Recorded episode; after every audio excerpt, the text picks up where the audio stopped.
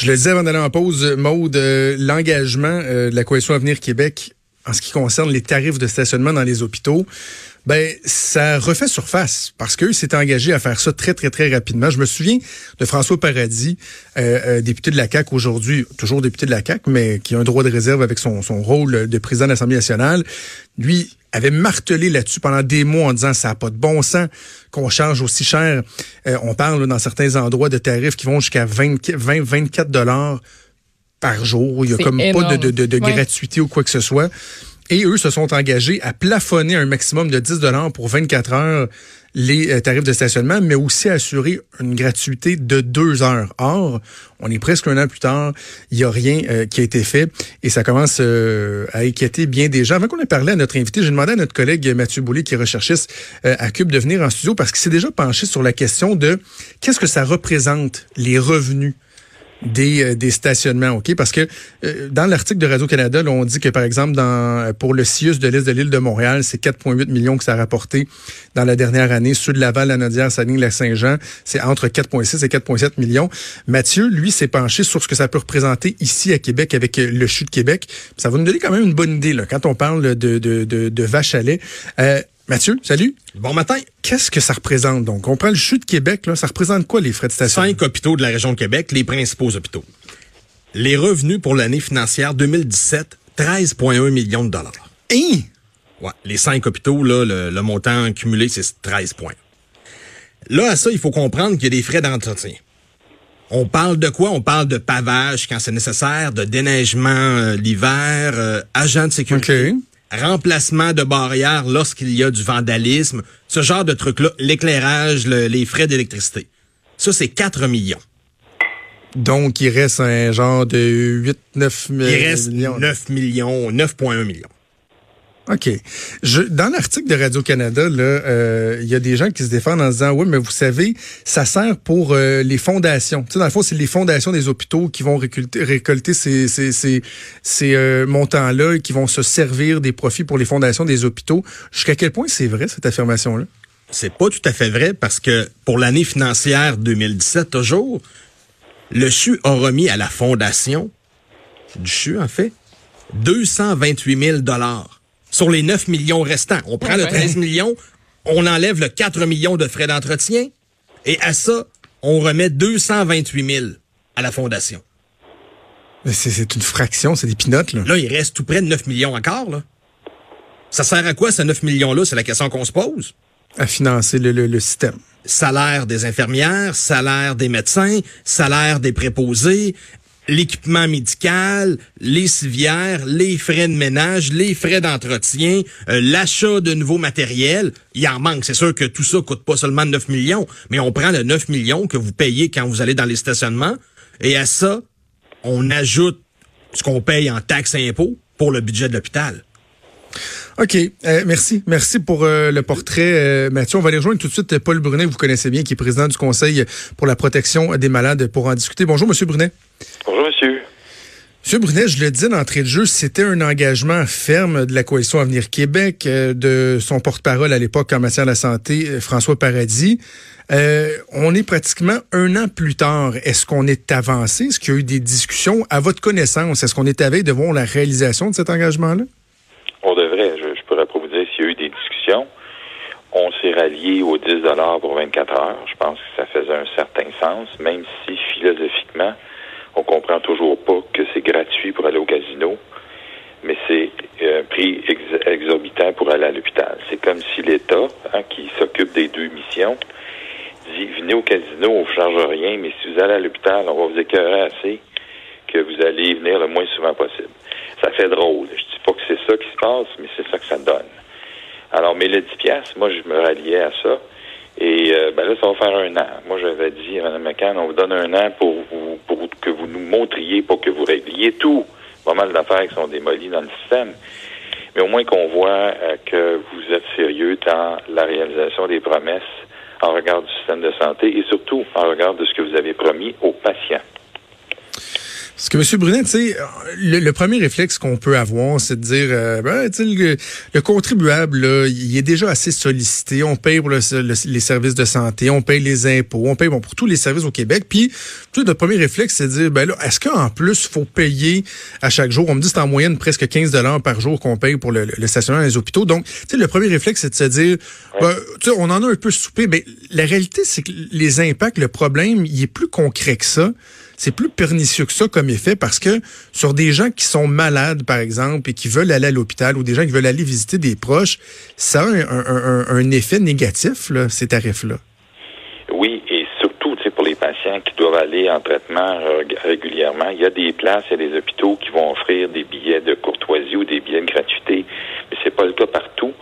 Il y avait le cas d'une dame euh, dans la région de Montréal qui avait dû payer 125 pour des traitements de chimio juste pour son stationnement durant une semaine. ça n'a pas, pas de bon sens. Donc, ça a carrément un effet dissuasif. Ben, je veux dire, là, si on est capable d'y aller en transport en commun, tant mieux. Mais quand on est pris pour y aller en auto pour toutes sortes de raisons, ben, c'est pas normal que ce soit aussi cher puis aussi prohibitif. Et ça, je dis tout le temps, puis je veux pas faire de démagogie, mais si on a eu assez d'argent, et ça, c'est pas faux de la CAQ, mais si on a eu assez d'argent pour donner 8 milliards aux médecins, je pense qu'on est capable d'offrir la gratuité du stationnement aux patients. Je, lisais aussi en décembre dernier une femme puis son frère qui voulaient aller voir euh, leur père qui était hospitalisé aux soins euh, aux soins palliatifs, qui payait le maximal, le tarif maximum à chaque semaine. La fin de semaine c'était moins pire, mais ça revenait à 500 dollars en un mois là. C'est hallucinant. Vous aviez même, euh, il y avait même en fait eu une offensive euh, web, l'étiquette de barrette.com en 2016 pour dénoncer ce genre de situation-là, pour, pour faire baisser le, prix de ces étiquettes-là. Qu'est-ce qui est arrivé depuis ce temps-là? si on était le moindrement curieux, là, moi, je serais, je serais curieux de savoir combien les employés, combien le personnel médical paye pour stationner. Il faudrait pas qu'ils payent moins que les patients. Les patients, c'est la raison d'être de l'établissement à moins que vous me disiez que le personnel puis les médecins payent moins ou payent pas pour aller à l'hôpital travailler alors que les patients doivent payer. C'est ça qui marche pas. Est-ce qu'on a cette information-là, M. Brunet? Est-ce qu'on sait c'est quoi la, pratique en la matière? Je pose la question. Je dis juste que ça serait vraiment scandaleux si quelqu'un découvrait que tout ce beau monde-là, pour qui j'ai beaucoup de respect, mais quand on traite mieux ceux qui y œuvrent plutôt que ceux qu'on a la mission de soigner, on commence à avoir un problème. On a un depuis un certain temps, tu sais. Il n'y a pas une convention collective, il n'y a pas une entente de travail avec les médecins qui parle de la raison d'être de leur job. Tu sais, l'article 1 de toute entente de travail là, dans le réseau de la santé devrait être on est tous là pour soigner le malade, lui faire recouvrer la santé. Si on n'a pas écrit ça depuis toutes ces années, comme je le proposais à Mme McCann, c'est qu'il y a du monde qui prend une place beaucoup plus importante que les patients, alors que les patients sont la raison d'être de la mission et, de l'œuvre du, du, réseau de la santé. Mais c'est plus ça, c'est plus nécessairement ça, à moins que, et je veux être confondu, il faut que les patients soient au moins aussi bien traités que ceux qui y œuvrent. En tout cas, c'est ma prétention respectueuse. Le parallèle avec le casino, M. Brunet, il, c'est un, un, peu pathétique. Là. vous, ça fait longtemps que vous êtes là, ça fait quoi une vingtaine d'années que vous êtes porte-parole de, de l'organisme. Dans des discussions que vous avez eues avec des précédents gouvernements, lorsqu'on soulève ce fait-là, ce, ce, paradoxe-là, hein, que qu'on c'est gratuit pour aller au casino. Même, on remplit des autobus de gens pour aller au casino de Charlevoix, puisque ça coûte le 10 pièces, on leur donne en gratuité ben pour payer. Euh, on fait tout pour amener les gens, les gens dépenser de l'argent, mais quand on s'en va utiliser notre système de santé pour lequel on paye à la base, là, on, on, on charge encore. On vous répond quoi quand on soulève ça? Ben, c'est sûr qu'on me dit, tu sais, un hôpital, c'est un service, alors que le casino, c'est une place pour faire de l'argent. Sauf que l'État se met un peu le doigt dans l'œil parce que l'État drive ces deux missions-là. Puis je pense que c'est pas une mauvaise chose que l'État ait pris la place que pris la place du, milieu criminel pour driver les casinos. On, s'entend là-dessus. Sauf qu'il est pris deux missions. Une où il invite les gens à, venir au casino et que le stationnement coûte rien. Puis une autre avec les hôpitaux où il nous accable de prix exorbitants. C'est ça qui marche pas. Je pense que pour être cohérent, que l'État dise, écoute, on va pousser pour que les casinos soient plus payants, puis on va dire aux patients, quand vous, les patients, vous venez à l'hôpital, vous payez pas. si on fait pas ça, ben c'est sûr qu'on on prête flanc à des critiques comme les nôtres qui disent Hey, ça n'a pas d'allure. Voulez-vous qu'on fasse des cliniques médicales d'un casino? Ou peut-être qu'on érige des casinos dans les hôpitaux, peut-être qu'on va, on va trouver là une solution où on n'aura pas besoin de charger des frais exorbitants aux patients. on tombe un peu dans le, dans le ridicule, mais le ridicule, c'est pas nous qui l'avons euh, placé au départ, c'est l'État, par qui que ce soit qu'il soit dirigé, qui euh, s'est mis pied d'un plat en drivant une affaire, puis en en drivant une autre, en faisant semblant que c'est pas la même chose. Monsieur Brunet, euh, on espère que la CAQ va être, va être sensible à ça et sera euh, conséquente par rapport à ce qu'elle promettait euh, à l'époque, surtout ce qu'elle reprochait elle-même au gouvernement libéral. On va suivre ça de près. Merci. Nous avons parlé, Monsieur Brunet. Paul Brunet, qui est président du Conseil pour la protection des malades. Maude, avant qu'on aille en pause, une grosse, grosse, grosse nouvelle de dernière heure qui vient tout juste, tout juste de tomber. Un véritable coup de théâtre qui vient de se produire au Palais de justice de Québec. C'est la direction des poursuites criminelles et pénales qui a annoncé, attachez-vous bien, l'abandon des chefs d'accusation de fraude, corruption et complot contre l'ex-vice-première ministre Nathalie Normando et de ses co-accusés. Je rappelle que ça fait plus de trois ans que Nathalie Normando et les six autres personnes qui étaient soupçonnées d'avoir participé à un système de financement politique occulte avaient été arrêtées. On dit qu'elle subira, et on a très peu d'informations, c'est Jean-Luc Lavallée du Journal Québec qui vient tout juste de publier ça, on dit qu'elle subira néanmoins un procès criminel et devra répondre à d'autres chefs d'accusation, notamment ceux d'abus de confiance et de fraude envers le gouvernement. Mais quand même, là, les chefs d'accusation... Ben là, c'est pour ça que j'ai hâte de voir les, les, les, précisions, parce que dans l'amorce, euh, Jean-Luc dit abandon des chefs d'accusation de fraude, mais euh, devra répondre à d'autres chefs d'accusation, notamment ceux d'abus de confiance et de fraude envers le gouvernement. Alors, euh, j'ai bien, bien hâte. Donc, je, selon ce que je comprends, on va essayer peut-être de parler à Jean-Luc Lavallée ou à, quelqu'un d'autre, mais selon ce que je comprends, euh, c'est pas l'ensemble des chefs d'accusation qui tombent. On n'évoque pas ici là, les, les, délais déraisonnables ou quoi que ce soit, l'arrêt Jordan, mais euh, le DPCP qui annonce abandonner une kyrielle de chefs d'accusation qui était euh, qui avait été déposée contre Nathalie Normando et les autres co-accusés. J'ai très très hâte de voir comment on va justifier ça trois ans plus tard, Maud, trois ans plus tard. Puis c'est tout récemment aussi hein, qu'elle est sortie pour euh, pour justement dire là ça fait trois ans puis le DPCP m'a j'ai jamais rien entendu d'eux. On m'a jamais demandé ma version des faits. Fait que tout ça survient euh, c'est moi j'ai pas de mots là. C'est hallucinant. C'est c'est incroyable. C'est euh, inattendu le bon mot aussi c'est inattendu là. Je, eh, tu sais je pense à vite de même là. Je pense à Jonathan Bété là tu sais qui, a décidé qu'il poursuivait le gouvernement la semaine passée là pour euh, pour 10 millions là euh, imagine, imagines-tu la poursuite que Nathalie Normando pourrait éventuellement, je vais quand même garder le conditionnel. Il y a d'autres chefs d'accusation, puis bon, mais pourrait éventuellement mettre d'en face du gouvernement, de, de l'UPAC, du DPCP. Ça ouvre la porte à beaucoup de choses. Hein? Tu sais, Maude, moi, là, j'ai travaillé avec cette femme-là là, pendant euh, quatre ans de temps. Là.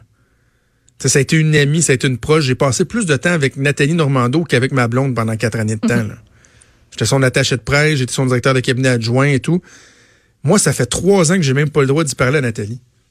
Parce qu'elle a été son attaché de presse, même si j'étais pas dans le financement d'un octroi de contrat, vu que j'étais toujours avec elle, je fais partie de la liste des témoins potentiels. Puis j'avais appris par le biais des médias que sur la liste de 124 personnes à qui les accusés n'avaient pas le droit de parler, parce que c'est des gens qui pouvaient potentiellement être appelés à témoigner, j'avais pas le droit.